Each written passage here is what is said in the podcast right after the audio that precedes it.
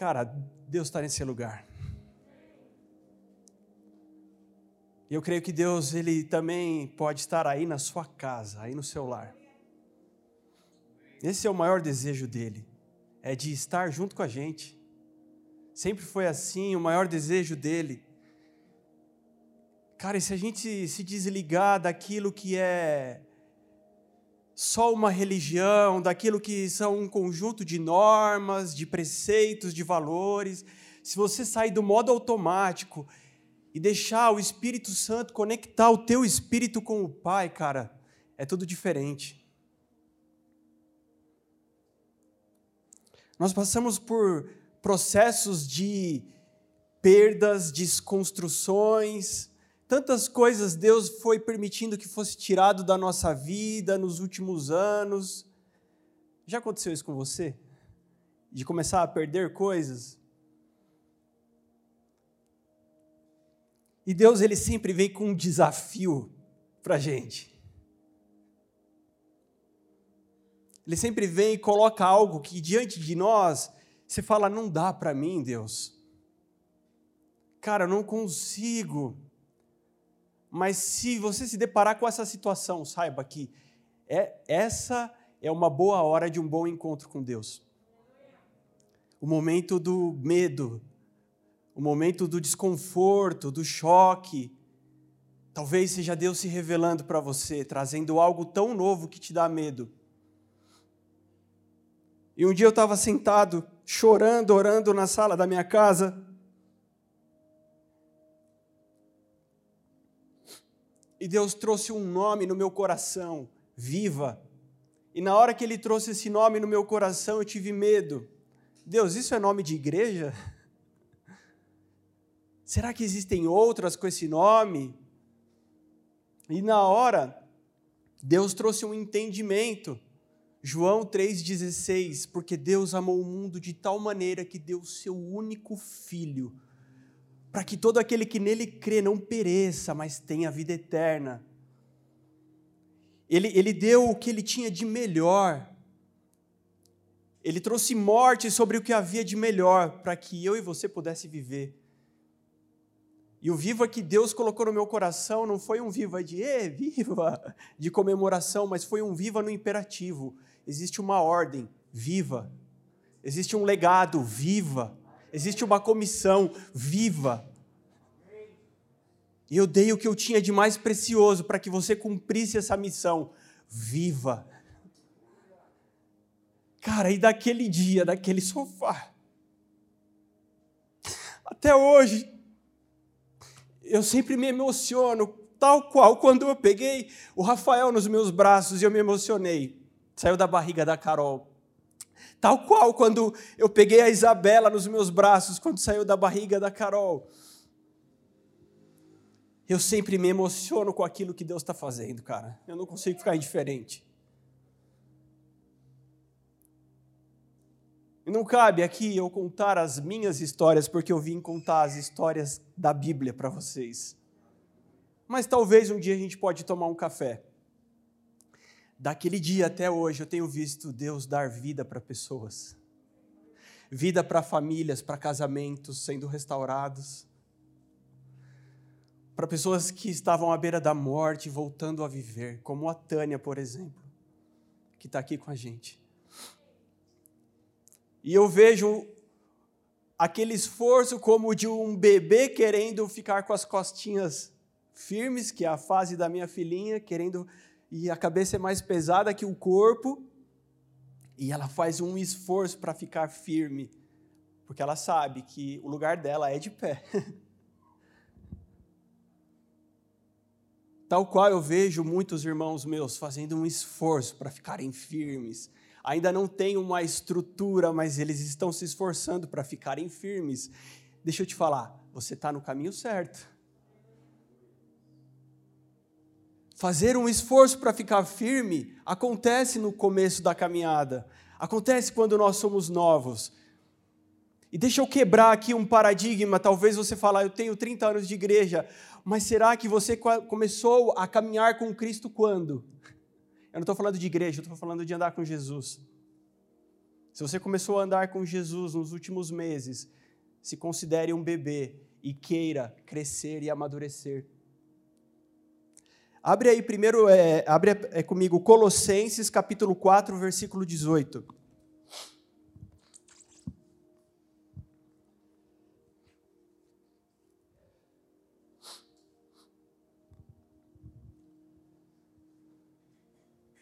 A gente teve um probleminha aí no começo da nossa transmissão, mas o Guilherme falou que todo mundo está off de novo.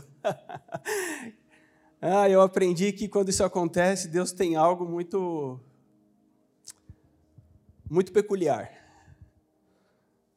4:18 de Colossenses diz assim: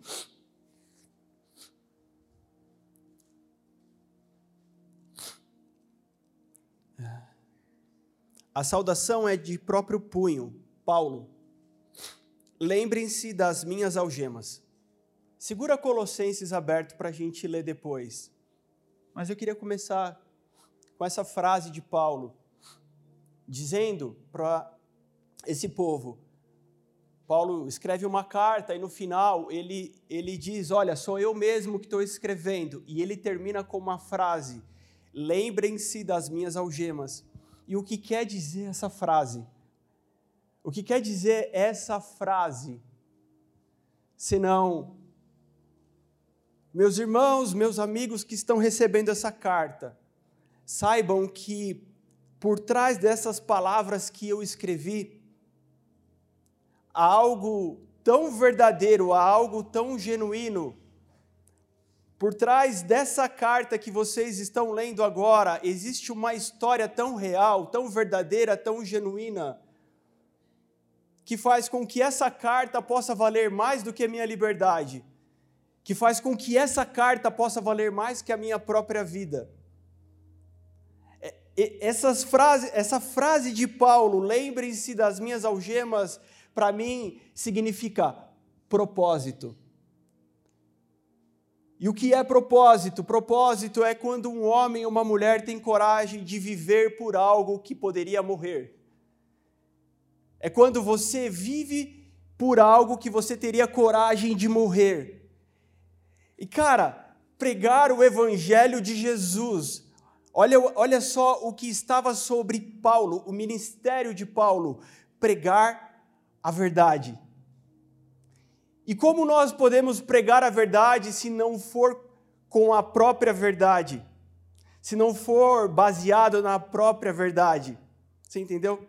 Não dá para pegar uma mochila de mentira e colocar uma verdade dentro. Você precisa de uma mochila de verdade para colocar uma palavra de verdade dentro. E é, assim que Paulo ele, ele se mostra e ele, e ele se expressa. Cara, eu teria coragem de morrer pelo que eu estou vivendo. Gente, eu, eu quero fazer uma introdução aqui. Vocês me perdoem se eu for meio chato, mas eu quero que a gente pense um pouco em onde nós estamos. Sabe por quê? Eu queria que você pensasse o que é que está por trás das coisas. Porque nós fomos programados para ser uma geração sem propósito. Nós não fomos programados para ser homens e mulheres de propósito. Nós fomos programados para ter prazer. A gente foi programado para ser feliz.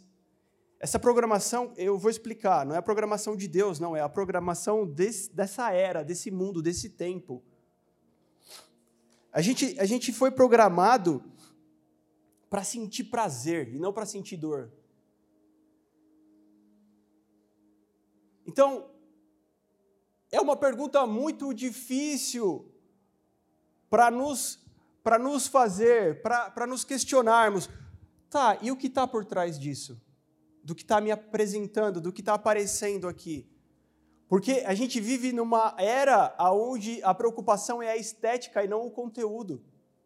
É legal, é bonito, eu estou dentro.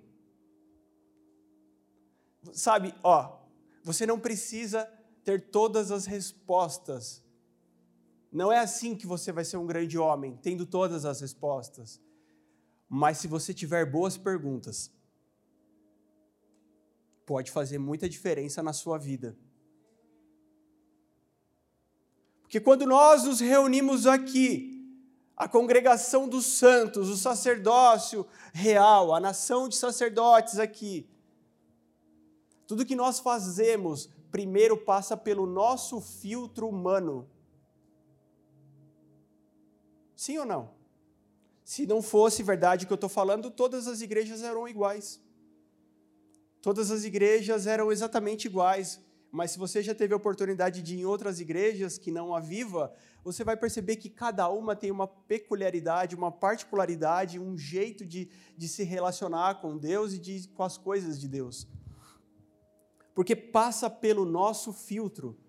E, e, o grande perigo é nós lermos a Bíblia com o nosso próprio filtro.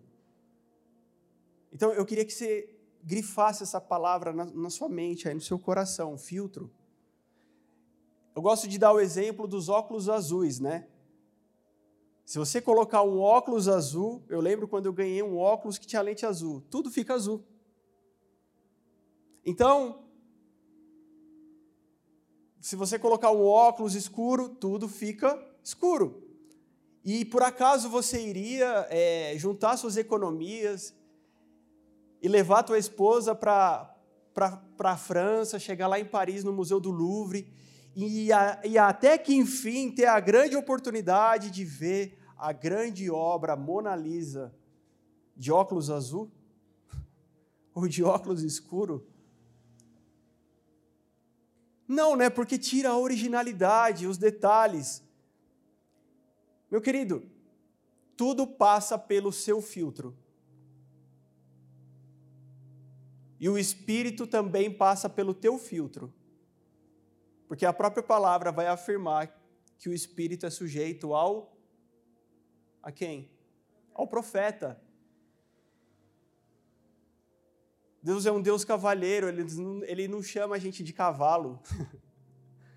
ele não vem, incorpora na gente e faz a gente de cavalo. Como eu disse outro dia, Deus não quer te usar. Tudo bem, a gente abre uma licença poética e às vezes a gente mesmo fala isso. Deus quer te usar. Deus quer... Amém, mas ele não quer te usar. Ele quer ser na sua vida. Ele quer se revelar na sua vida. E a gente meio que entende isso por Deus usar a gente.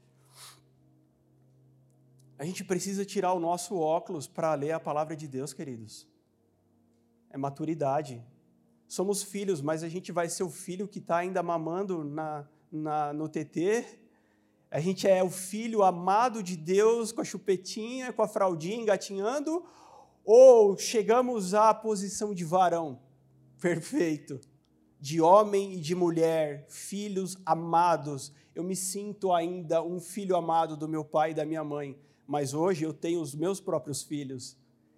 E isso não tira de mim o amor do meu pai e da minha mãe. Deus está chamando a gente para maturidade cristã, para uma vida de maturidade, de entendimento, de mergulhar na palavra, meu querido. Porque talvez você vai orar, orar, orar, orar, você não tem fundamento, amanhã você cai de novo. E a nossa vida ela precisa vir baseada num tripé, cara. É palavra, é oração, é vida de adoração. Corpo, alma e espírito. Deus gosta de brincar com os números, né? Você não pode cuidar só do seu espírito, você tem que cuidar do teu corpo também. Tem que cuidar da tua alma, das tuas emoções. O Pai, o Filho e o Espírito Santo, eles são um. Cara, então, a gente precisa não de uma igreja que pregue sobre o resultado. A gente não precisa de uma igreja que pregue sobre o que vai acontecer depois que Jesus fizer.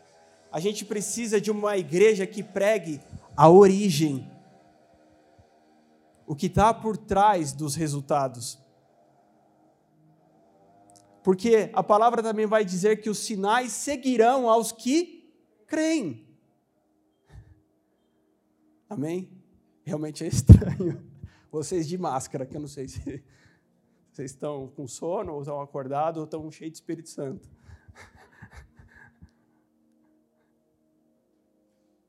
Cara, a gente não precisa de uma igreja que diga o resultado, a gente precisa de uma igreja que mostre o processo.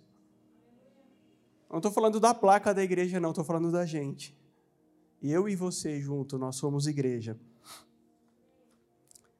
E aí, em 1995, em 1925, nasceu um cara, um polonês de uma família de judeus, um sociólogo chamado Zygmunt Bauman. E esse cara, ele viveu a Segunda Guerra Mundial, os bastidores da Segunda Guerra Mundial, ele foi do serviço secreto do exército polonês e ele também foi é, expulso do exército porque os, o pai dele tinha relações com Israel. E esse cara ele vai depois disso, mais velho, é, estudar mais profundamente a sociologia, ou seja, os homens, a humanidade. E, a, e aí ele chega a uma conclusão. E ele escreve um livro em 1990 que chama Modernidade Líquida de um mundo líquido. Porque a partir de 1960, quem estuda sociologia e filosofia vai perceber que há, uma, há uma diferenciação. De 1960 para cá é chamado de pós-modernidade. E, e, esse Zygmunt Bauman, estudando a pós-modernidade, o homem pós-moderno, que sou eu e você, mas também era o nosso avô, Veja que a coisa não começa agora. Ele chega a uma conclusão de uma modernidade sólida transicionando para uma modernidade líquida. O que isso significa? De uma sociedade que tinha bases e fundamentos sólidos, constantes e permanentes, para uma sociedade volúvel, uma sociedade maleável, fluida. E ele fala assim: na verdade, tudo isso começou bem antes lá no final da Revolução Industrial, em 1840, olha quanto tempo isso, já foi plantada essa sementinha, que anos, anos, anos e anos vem culminar numa sociedade líquida. Então, de um lado, a gente tem a lógica do consumo. Eu preciso consumir. Do outro, a lógica moral. Então abandona-se a lógica moral, abre-se mão da moral para quê? Para consumir. Antes, o que dizia o, o, o bom senso do homem? Eu preciso ser. Agora, eu preciso ter. Talvez tendo eu serei. Agora lembra comigo, outro dia eu estava lembrando umas coisas de quando eu estava na escola, já faz um tempinho, que eu era menino. E eu lembro que eu, todos os meus amigos tinham aquele boné de oito linhas de time de basquete. Quem lembra disso? Ou futebol americano. E você olhava e contava para ver se tinha oito linhas para saber se esse cara tinha o boné certo. Quem lembra disso? Só eu? Todo mundo, todo jovem aqui. E eu lembro das camisetas também, e eu falei, eu preciso de uma. E eu comecei a encher as paciências da minha mãe que eu queria uma camiseta do Chicago Bulls porque todo mundo tinha. E eu também queria ter. Cara, antes existia emprego, agora o homem é empreendedor de si. Há algum problema nisso? Não. Antes você trabalhava para uma empresa, hoje você é a empresa. Você é o CNPJ. E tem algum problema nisso? Não tem. Mas a gente vai ver que uma coisinha com outra coisinha com outra coisinha vai chegar a um contexto de sociedade que a gente vive hoje. No mundo que ganhou agilidade, velocidade, é bom? É bom.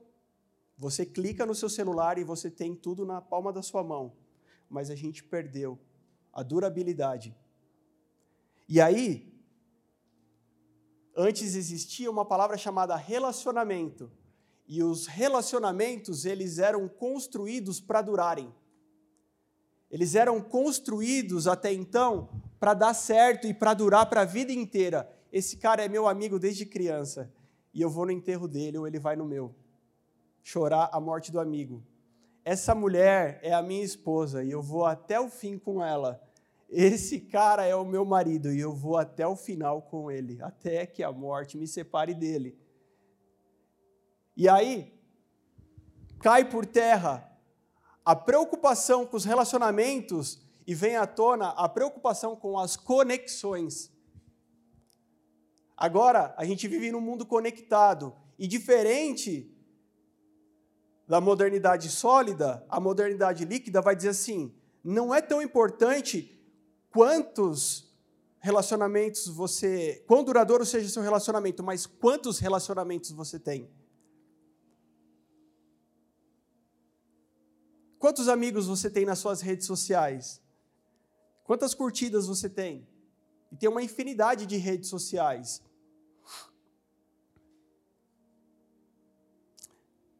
Nós estamos há muito tempo sendo projetado para que o nosso amor não seja o amor da Bíblia. Porque o amor da Bíblia, Paulo, ele demonstra bem lá em Coríntios 13. Se eu não tiver amor, de nada adianta. Ele começa falando isso. Eu posso falar na língua dos anjos, eu posso dar minha, minha roupa, meu corpo para ser queimado, mas se eu não tiver amor, não vai adiantar. Aí depois ele vai falar que o amor, ele é sofredor. Cara, a gente não foi programado para sofrer por amor. Que o amor é benigno, que o amor não se arde em, em ciúmes, em inveja, que o amor faz com que você abra a mão de você próprio. Mas a modernidade líquida vai dizer assim: o amor tem que deixar você feliz. Você tem que ficar satisfeito e contente no final.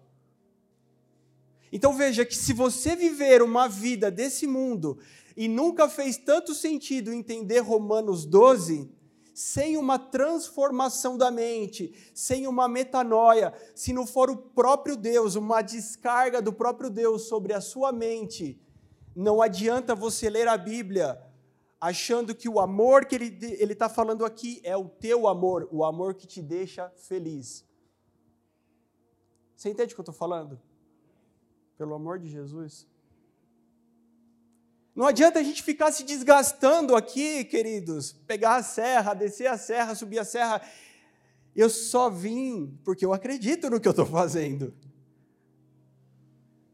Porque eu amo o que eu estou fazendo. Porque eu encontrei algo que eu poderia morrer. Não, não é só vir no culto, mas faz parte também. Amém? Nem, não é o culto que me faria morrer mas é a igreja de Cristo na terra. E ele tem confiado a mim e a outros dois pastores essa pequena igreja, esse pequeno rebanho. E nós encontramos um motivo para morrer então. Verdade que estamos bem longe de Paulo ainda, porque ainda não é, fomos açoitados por enquanto, porque ainda não fomos picados por nenhuma cobra, nosso barquinho não afundou no meio do mar ainda, ainda não fomos para a cadeia, então, é uma responsabilidade dizer isso, que encontramos algo para morrer. Mas desde aquele dia lá na sala da minha casa, quando eu estava chorando nos pés de Jesus e dizendo: Deus, não faz sentido nada que está acontecendo na nossa vida, não faz sentido o que está acontecendo na minha casa, na minha família, o que está acontecendo, não faz sentido, Deus. Desde aquele dia, ele me deu um motivo para viver. Então, meus queridos, se há um motivo para eu pregar uma pregação chata como essa, é para que você hoje não vá embora para sua casa com a mesma cabecinha que você chegou aqui. Falo isso no modo carinhoso, não menosprezando, mas carinhoso para que teu coraçãozinho não vá embora do mesmo jeito, querido. Para que você comece a se fazer perguntas boas. Dizer, Deus, eu tenho uma boa pergunta para o Senhor, me traz uma boa resposta. para que você não viva no piloto automático. E o grande trunfo do inimigo das nossas almas nesses dias é a distração, é te deixar bobo, é a coisificação do ser, é te tornar uma coisa e não uma pessoa, para que você vive e viva no automático, como um robozinho. Tem um canal no YouTube que meu filho gosta, e o rapaz ele faz para criança os vídeos, e ele trouxe um robozinho, esqueci o nome agora, mas caramba, que incrível! Ele tem um aplicativo no celular, não sei se alguém conhece, me fala aí. Tem um aplicativo no celular, aí você tira o robozinho da caixa, você baixa o aplicativo, aí você instala e aí o robozinho liga automaticamente.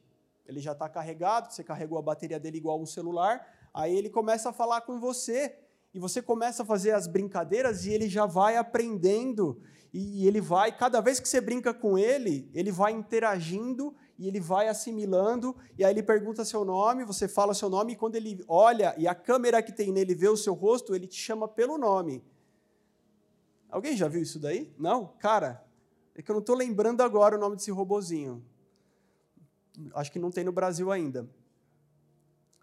Mas é um negócio surreal. Mas deixa eu te falar, você não foi projetado para ser igual a esse robô.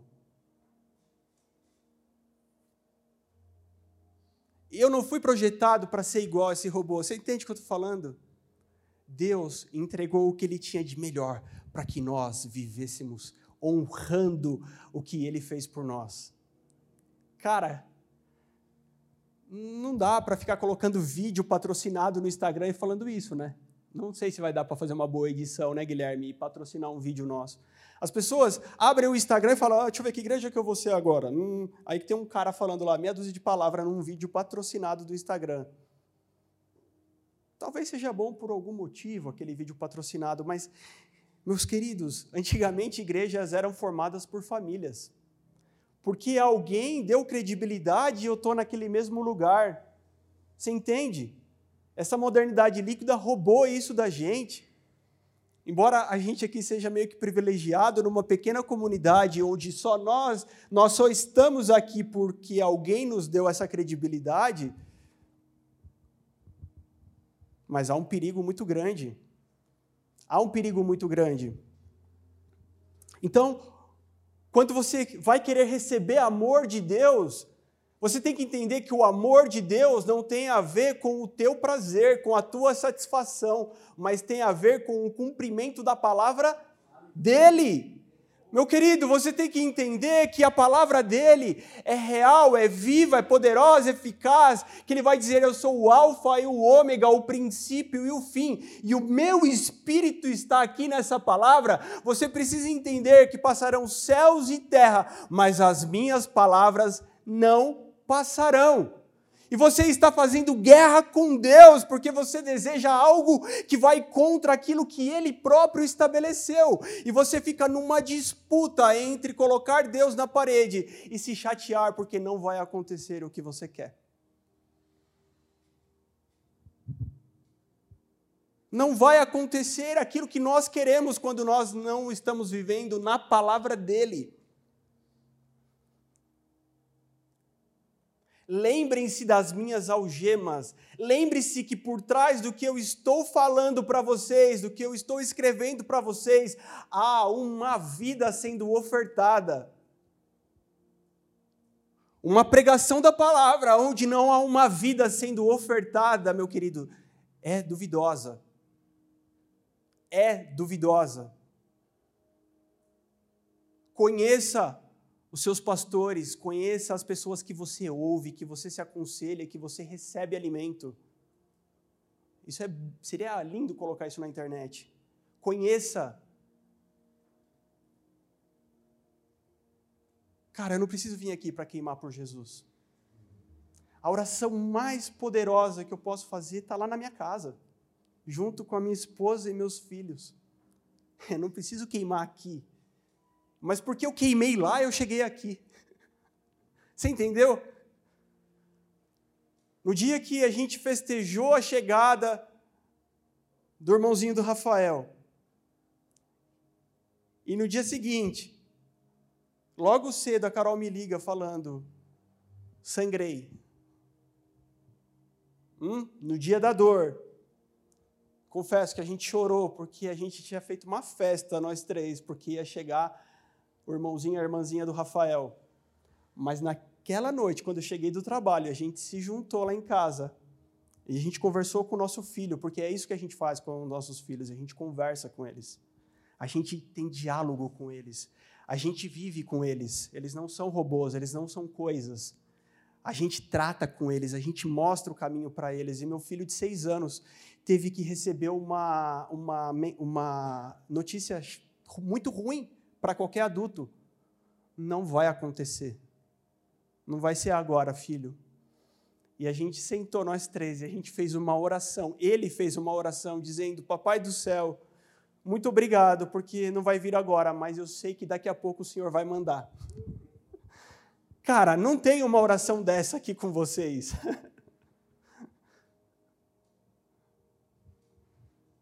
Mas porque isso acontece na minha casa, eu cheguei aqui. Meu querido, você não precisa passar o sangue nos umbrais da sua porta para que a sua casa esteja protegida e abençoada. Você precisa que Cristo esteja lá dentro, porque automaticamente haverá um sangue na porta. Você está entendendo? Você está entendendo que não adianta você querer o resultado, você precisa entender que Cristo não tem uma paz para te dar, Ele é a paz que você precisa. Cristo não tem água para matar a sede, Ele vai dizer: beba de mim, porque você nunca mais vai ter sede. Hã? Você está entendendo, meu querido, que é necessário alguém que tenha coragem de dizer esse mundo: chega, basta de bobeira, chega, basta de criancice, vamos ao Senhor, assim como a palavra dele diz que ele é.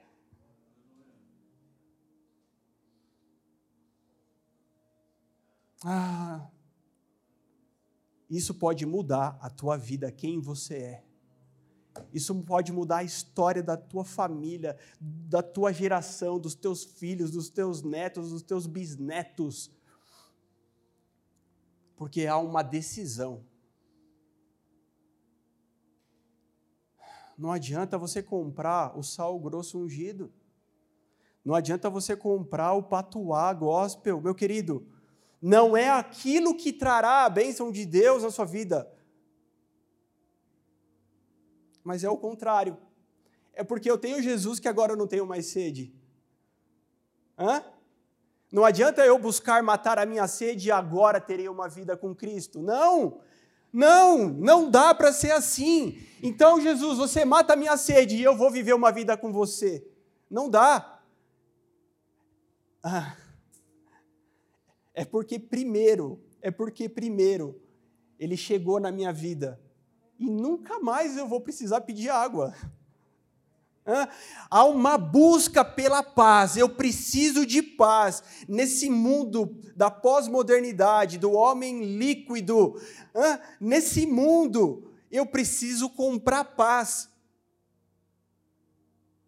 Não, não, não, você precisa de Jesus. Porque se você tiver Jesus, você terá a paz que é dele e que vai exceder qualquer tipo de entendimento, qualquer tipo de explicação ou de valor monetário que você possa pagar. Amém, querido? Sim. Cara, Deus levantou um judeu para escrever algo, para deixar registrado para nós, alguém do, do povo dele, de Israel, para dizer: cuidado, existe uma modernidade um homem agora vivendo sobre a face da terra, que não é o homem da Bíblia. Porque agora então eu preciso consumir, porque isso me trará status. Eu não preciso me preocupar em ser, porque agora existe uma promessa de felicidade. E pode reparar, existe mesmo uma promessa de felicidade para mim e para você todos os dias. E são micromomentos de felicidades. Você se alegra e daqui a pouco você está ansioso pela próxima alegria, porque ela não dura. E eu estava me perguntando por que é que tem tanta gente com problema de ansiedade entre nós, nós queridos. A gente precisa se cuidar. Eu preciso me cuidar porque eu estou dentro dessa liquidez, desse, desse lago. E por que, que nós temos esse mal conosco? Porque são micro momentos de felicidade, de alegria que geram em nós a expectativa pelo próximo momento de satisfação. E aí a gente tem aquele pequeno prazer e a gente espera pelo próximo prazer e a gente vai vivendo, mas a gente vai se frustrando porque o prazer não corresponde àquilo que de fato a nossa alma e o nosso espírito anelam. O amor e a presença do Pai em nós. E aí, lá em Colossenses, eu quero ler com vocês.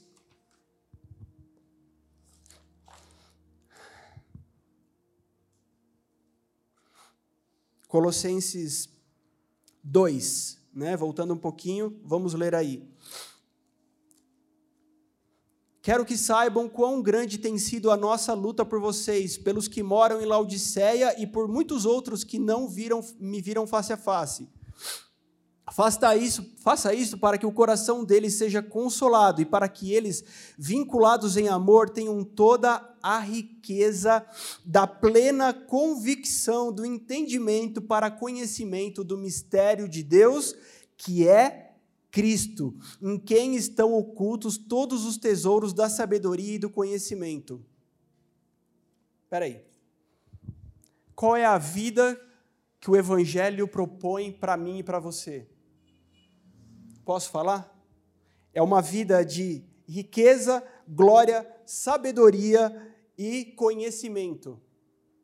A vida que Deus deseja para mim e para você é uma vida de riqueza, glória, sabedoria e conhecimento. Mas a gente vai ter que tirar o nosso óculos para entender isso. Porque por não tirar o nosso filtro, por não tirar os nossos óculos, estamos buscando cada dia mais a glória e o conhecimento desse mundo a busca pelo dinheiro, o poder e quantos cursos de coach tiver, eu vou fazer. Já viu isso?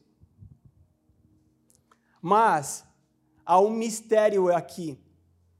E só a palavra de Deus, o espírito da palavra de Deus pode revelar. Toda a riqueza, o que Paulo está orando aqui, tá? Para aquele povo e que serve para mim e para você. Toda a riqueza da plena convicção do entendimento para conhecimento do mistério de Deus. Então, esse mistério que a gente está falando aqui, Deus está revelando. E qual é o mistério de Deus? Cristo. Cristo é a resposta. Cristo é o mistério de Deus. Enquanto a gente vive uma vida de buscar o que a gente não sabe que estamos buscando, para chegar num lugar onde não, sabe, onde não sabemos onde chegaremos, tudo isso cessa tudo isso acaba quando nós recebemos o entendimento, a plena convicção do mistério de Deus, que é Cristo. E é nele, veja, é nele que estão ocultos todos os tesouros da sabedoria e do conhecimento. É em Jesus, se trata de uma pessoa e não de uma coisa.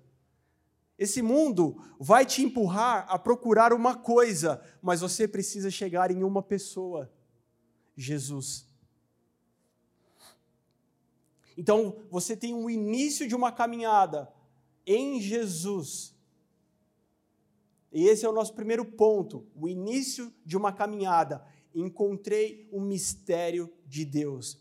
É Cristo Jesus.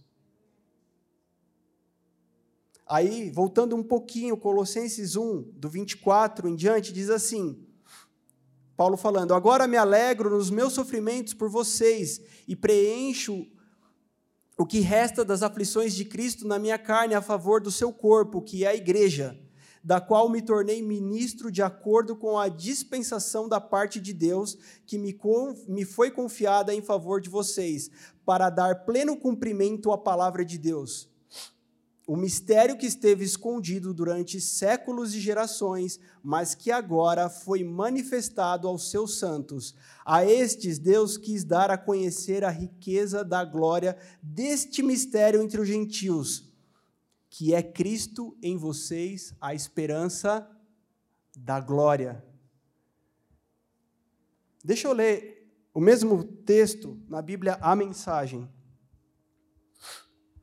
Esse mistério permaneceu sem ser esclarecido por muito tempo, mas agora é desvendado. Deus quis que todos, não apenas os judeus, conhecessem esse rico e glorioso segredo por dentro e por fora, independentemente de origem e de filiação religiosa.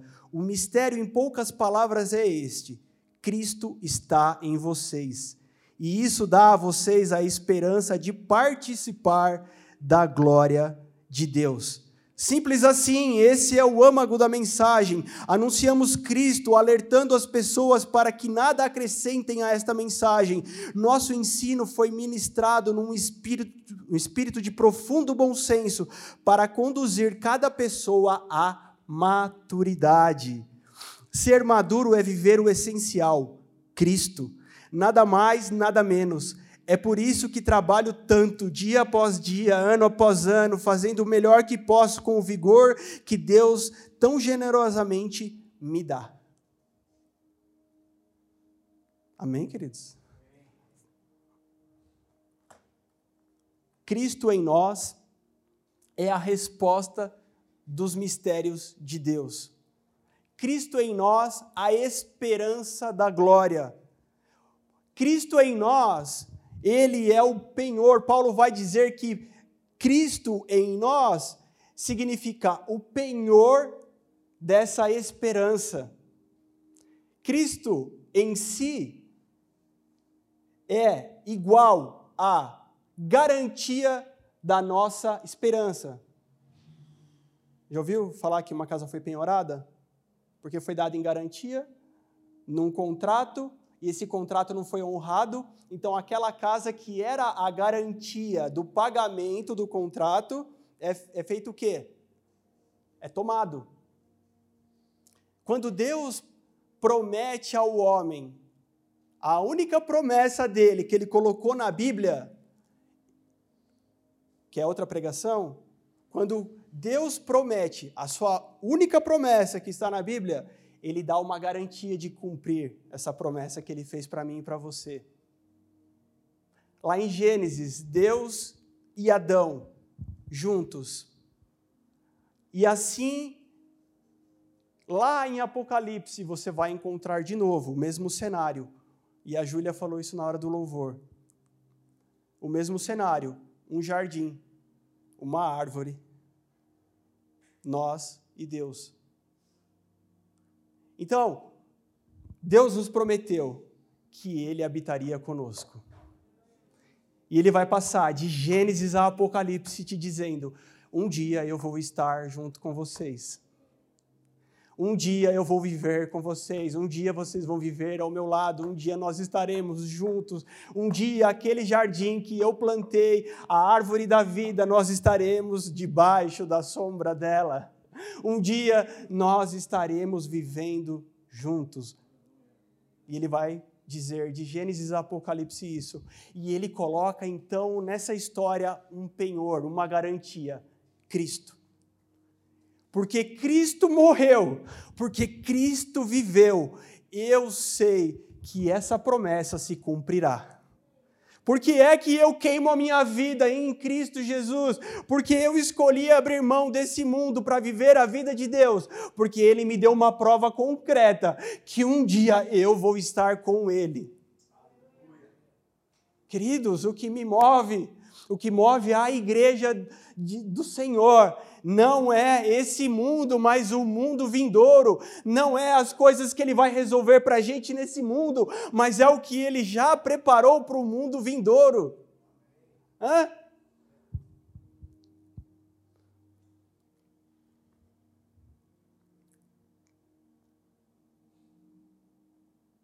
Viver um evangelho onde nós tentamos manipular a palavra de Deus para produzir em nós um efeito que nunca virá, é bobeira. É melhor ir para o parque, para a praia, é melhor a gente fazer outra coisa da nossa vida. Parece meio duro, mas é tão real, é tão sólido. No mundo líquido, existe uma missão para a igreja Mateus capítulo 5. Vocês são o sal da terra e vocês estão aí para restaurar o sabor. A nossa missão é trazer de volta o sabor como sal. A missão da igreja nessa sociedade, você fala, cara, mas isso foi escrito antes, mas antes havia um contexto, e a palavra que Deus escreveu já estava prevendo o contexto de agora também. É uma palavra atemporal. Por isso que quanto mais eu leio, mais eu acredito nela. Vocês estão nesse mundo para que vocês peguem aquilo que é líquido, tirem de lado e ocupem esse lugar com aquilo que é perene, com aquilo que é permanente, com aquilo que é real. Para que vocês tirem as fábulas, as historinhas, os contos de fada e coloquem aquilo que é eterno.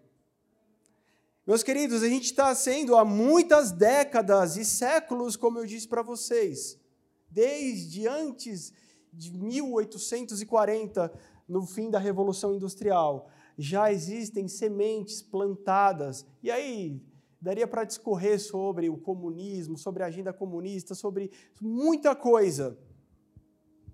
Você já viu como é a sigla LGBT agora? LGBTQI.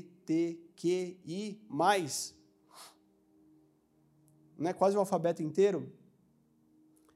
Esse Q vem de teoria queer. Querido, esse negócio existe há muito tempo, dizendo que eu posso ser o que eu quero ser. Então hoje eu quero ser um homem, eu sou homem. Amanhã eu acordei quero ser uma mulher, eu sou uma mulher. E pessoas dizem ser queer. Então eu sou aquilo que dá na minha telha hoje. Eu tenho dois guarda-roupa e eu ponho aquilo que eu quiser. Mas essa ideia não nasceu agora. Nasceu há muitas décadas atrás. Então, meu querido, nós fomos projetados ao longo desse tempo todo, com a mídia, com tudo que você imaginar, com aquilo que a gente ouve, com aquilo que a gente respira, com aquilo que a gente come, a gente foi projetado para viver o hoje, para ter prazer agora, são micromomentos de felicidade, porque nós não temos uma vida eterna. Mas o que Deus está dizendo, essa é uma mentira, e a minha verdade diz que você vai reinar eternamente comigo. Você vai viver eternamente ao meu lado. Então eu abro mão daquilo que é hoje para o que é e será eternamente. 2. Colossenses 2:6 Portanto, assim como vocês receberam Cristo Jesus, o Senhor, continuem a viver nele, estando enraizados e edificados nele, confirmados na fé, como foi ensinado a vocês, crescendo em ação de graças. Então, nós recebemos um mistério, nós recebemos agora uma vida de glória, de riqueza, de sabedoria e conhecimento em Cristo Jesus. Mas a palavra vai dizer assim: Paulo vai dizer, Eu estou preso para afirmar a vocês o seguinte. Portanto, então, já que vocês receberam, vivam constantemente, continuem a viver nele, enraizados. João 15, 9. Eu sou a videira verdadeira e vocês são os ramos. Eu sou a videira verdadeira e meu pai é o agricultor, foi ele quem plantou. Se vocês estiverem em mim, vocês podem pedir o que vocês quiserem, porque vocês terão. Amém? Quem aqui quer pedir e Deus responder? É, todo mundo.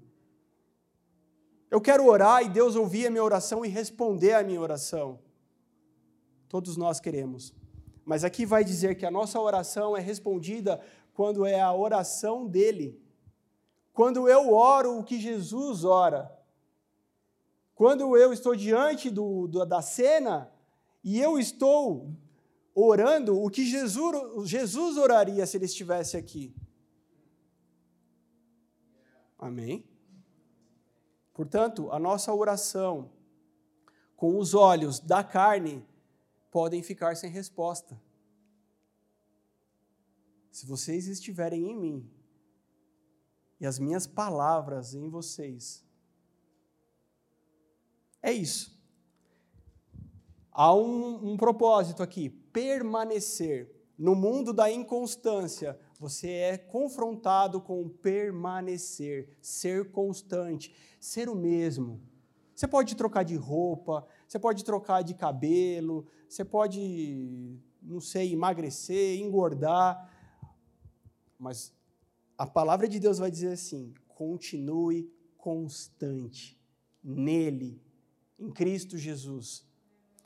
Enraizados, de onde você tira o teu sustento. Aquilo que é acessório, tanto faz, mas da onde vem o meu sustento? Isso não mudou, não vai mudar, jamais vai mudar. O meu sustento vem dele, a minha verdade vem dele, a minha identidade vem dele, quem eu sou vem dele. Para onde eu estou indo? Vem dele. Não dá para mudar. Estejam edificados. 1 Pedro 2,9. Vocês são nação santa, geração eleita, sacerdócio real. Mas se você ler um pouquinho antes, vai dizer assim: Cristo é a pedra angular, a pedra de tropeço, ele é a pedra fundamental, ele é a pedra de esquina, onde toda a construção está firmada sobre ele. Para alguns, vida, para outros, tropeço e morte. A nossa construção é nele. Portanto, você constrói os seus sonhos, as suas, a, sua casa sobre areia. E a, e a palavra, a parábola vai dizer o quê? Que vem o vento, vem a onda do mar e leva embora. Mas se eu construo sobre a rocha, essa pedra de esquina, se aqui, esse, essas pedras que estão aqui, que sou eu e você, cada pedra de um jeito, como tem sido tanto dito e ministrado, se cada um de nós estamos solidificados, edificados sobre a pedra principal que é Cristo, não tem vento, não tem onda que possa abalar. Estamos vivendo um tempo onde tudo que é abalável está sendo abalado. Estamos vivendo um tempo que tudo que pode ser tirado está sendo tirado. Você pode perder coisas, você pode perder, é, de repente, um ente querido, você pode perder tantas situações na sua vida, um emprego. Mas existe algo que não é abalável. Quando nós estamos fincados, enraizados nele, que é a nossa origem. É nessa origem que está o nosso DNA e que vai mostrar o nosso futuro. Três. Colossenses 3, do 1 ao 4. Vamos ler aqui. Portanto, se vocês foram ressuscitados juntamente com Cristo, busquem as coisas lá do alto, onde Cristo vive, assentado à direita de Deus. Pensem nas coisas do alto e não nas que são aqui da terra, porque vocês morreram e a vida de vocês está oculta juntamente com Cristo em Deus. Quando Cristo, que é a vida de vocês, se manifestar, então vocês serão manifestados com Ele em glória. Então a gente recebe a revelação, aquilo que estava oculto, o mistério de Deus, Cristo em nós. Nós recebemos a esperança do cumprimento da promessa, nós estaremos com Deus. E aí Deus vai dizer assim para você, então, permaneça nessa verdade. Lute os seus dias, lute as suas lutas, trave as suas guerras, permanecendo nessa verdade. Mas agora existe aqui um caráter escatológico agora. Existe um caráter do fim dos tempos que vai dizer assim: vocês serão manifestados com Cristo em glória. Nós não fomos ainda. Nós não fomos ainda. Nós estamos aqui expressando o reino de Deus.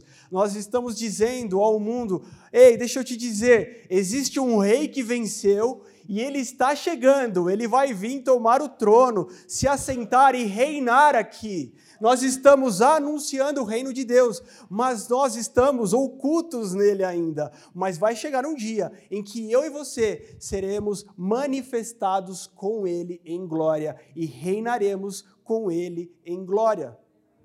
Isso fala da vinda de Cristo. Se atente aos sinais. Mas se atente e traga isso para o filtro da palavra de Deus. Não se atente para os sinais dos tempos, para a teoria da conspiração, para saber se a, vacina é do diabo ou se é de Deus. Não fique tentando descobrir quem será o anticristo, e aí eu tenho que te dizer uma coisa: o espírito do anticristo está aqui entre nós há muito tempo. Você acha que ah, o apocalipse vai acabar o mundo, vai vir um anticristo, vai vir a besta, e o anticristo não vai vir aqui fazer algo novo. Ele vai ser a personificação do espírito que tem habitado entre nós, os homens, há muito tempo. Pastor, o que é o espírito então do anticristo? É o espírito que nega Cristo. Agora você precisa fazer uma análise sua se a tua vida é uma vida que expressa Cristo, ou se é uma vida que esconde Cristo. Se é uma vida que oculta Cristo.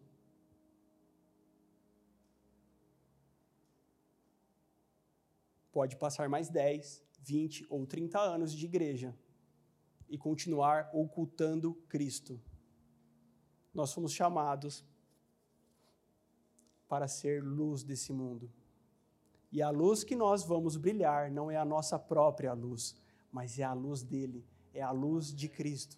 Como eu vou fazer isso? Vou ter uma igreja bem grandona com um painel de LED? Não. É reconhecendo quem ele é em cada detalhe da minha vida. Quando eu recebo um não, eu preciso reconhecer Cristo. Quando Deus vem para mim e diz assim: não, agora não é isso que eu tenho para você, eu preciso reconhecer Cristo nisso. Quando Deus diz assim: agora espere, eu preciso reconhecer Cristo nesse esperar. Quando Deus diz ainda não é, mas será, eu preciso reconhecer Cristo nisso. O Cristo que virá. Você anseia por esse Cristo que virá?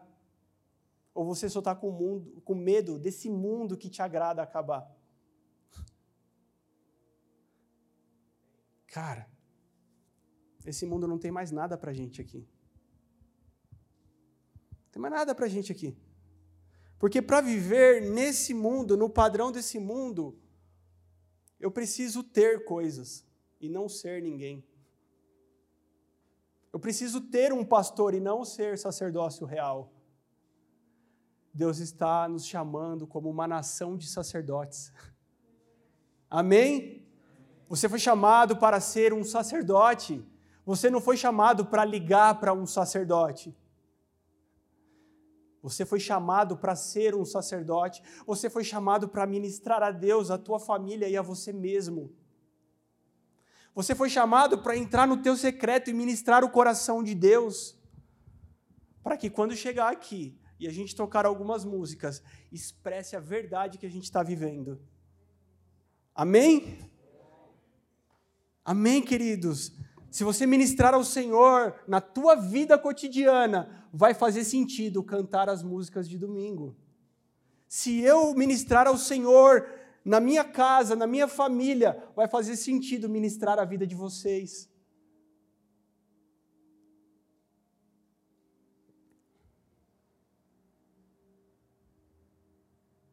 Mas quando Cristo for manifestado, nós também seremos manifestados com Ele, se nós vivemos a vida de Cristo. Portanto, não se trata de quanto tempo de igreja você tem, não se trata de qual igreja você vai, não se trata do, dos costumes, usos, regras, se trata de se tornar essa habitação para comportar essa verdade que Ele tem para derramar sobre a minha vida. Fica de pé em nome de Jesus. Hoje a gente estendeu um pouco o horário, por conta aí dos. Mas eu creio que hoje Deus pode virar uma chave na tua vida, e essa chave chama Cristo. Você pode hoje olhar para a tua enfermidade e dizer: você já não habita mais esse corpo enfermidade, porque Cristo agora habita nesse corpo. Você pode olhar para a tua casa e dizer: tristeza, você já não habita nessa casa, porque Cristo habita. Ah, esses sinais seguirão aos que creem, não é o contrário. Nós, como igreja, não precisamos despejar milagres, prodígios e maravilha para que as pessoas creiam. É porque as pessoas creem que eles acontecem. Fala, pastor, essa igreja ela é, ela é forte ou ela é média ou ela é fraca? Depende da minha e da tua fé. Amém? Fecha os teus olhos. Pai, eu oro para que essa palavra produza a 10, Senhor, a 20, a 50, a 60, a 100 por um Pai, eu oro para que essa palavra venha germinar, Senhor, venha trazer frutos sobre a vida dos teus filhos, Jesus. Sim, eu oro para que essa palavra traga, Senhor, um, um, confronto da realidade, Senhor, sobre nós, como nós viveremos os nossos dias, como nós viveremos o momento, Senhor, em que estamos passando, Jesus. Eu oro, Senhor, para que o Teu Espírito Santo traga luz, Senhor, olhos espirituais sendo abertos, Senhor, mentes sendo abertas, ouvidos espirituais sendo abertos agora em nome de Jesus. Pai, eu oro para que toda oposição demoníaca caia por terra agora. Sim, Deus, há ouvidos que estão tampados para a tua palavra, e eu faço, Senhor, guerra agora, Senhor, contra todo o espírito que vem roubar, que vem trazer distração, que vem aniquilar aquilo que o Senhor está plantando.